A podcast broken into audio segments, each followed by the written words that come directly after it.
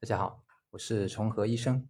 今天给大家讲一个医学关键问题：糖尿病背后的真正元凶是什么？说起糖尿病，大家一定都不陌生。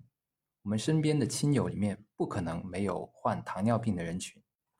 数据显示，截至今年，我国确诊患有糖尿病的人群数量是1.29个亿。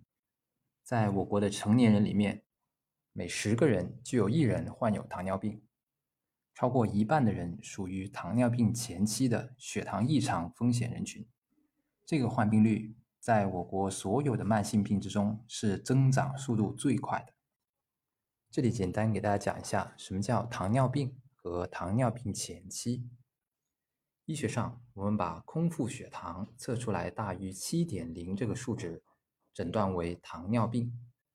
而数值在五点六到六点九这个范围，定义为糖尿病前期，意思是属于有风险的状态。平均统计，五年之内有百分之十五到百分之三十的风险会发展成为糖尿病。所以这个前期不是离婚的那个前期啊，但它也是很值得注意的。我们来看一下中国协和医科大学对糖尿病的定义是，请认真听。因为胰岛素分泌障碍或者靶器官对胰岛素抵抗引起的以血糖升高为特点的代谢性疾病。好，这里面有三个关键词，我们重复一下：血糖升高、胰岛素分泌障碍、胰岛素抵抗。搞清楚这三个关键词，我们会清晰糖尿病的真正来由和解决方案。无论您有没有医学背景，血糖升高。还是比较好理解的。那么另外两个呢？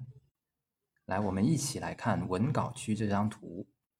中间这条红色的是血管，血液里面黄色的小球是葡萄糖。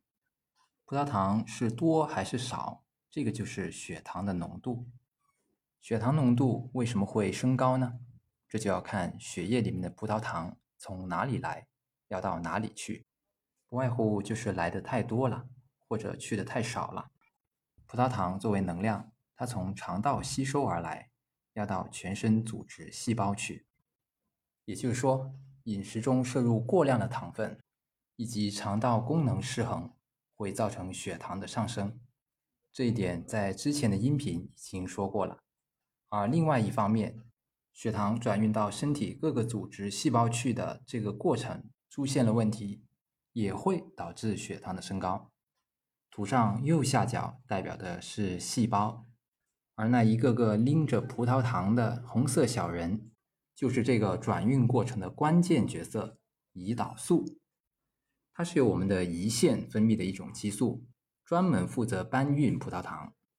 请你看它的鼻子像一把钥匙，而细胞的表面有一个一个的钥匙孔，叫胰岛素受体。实际上，它是一种生物的糖蛋白。当他们成功开锁，把葡萄糖扔进细胞里面，他们的工作就完成了。但是，当这个开锁机制失灵，葡萄糖就扔不进去，就像我们送外卖一样，订单超时，胰岛素在外面干着急，细胞在里面挨饥饿，葡萄糖呢就会囤货堆积，留在血液循环里面，造成了血糖的升高。好，这个开锁失灵的现象就叫做胰岛素抵抗。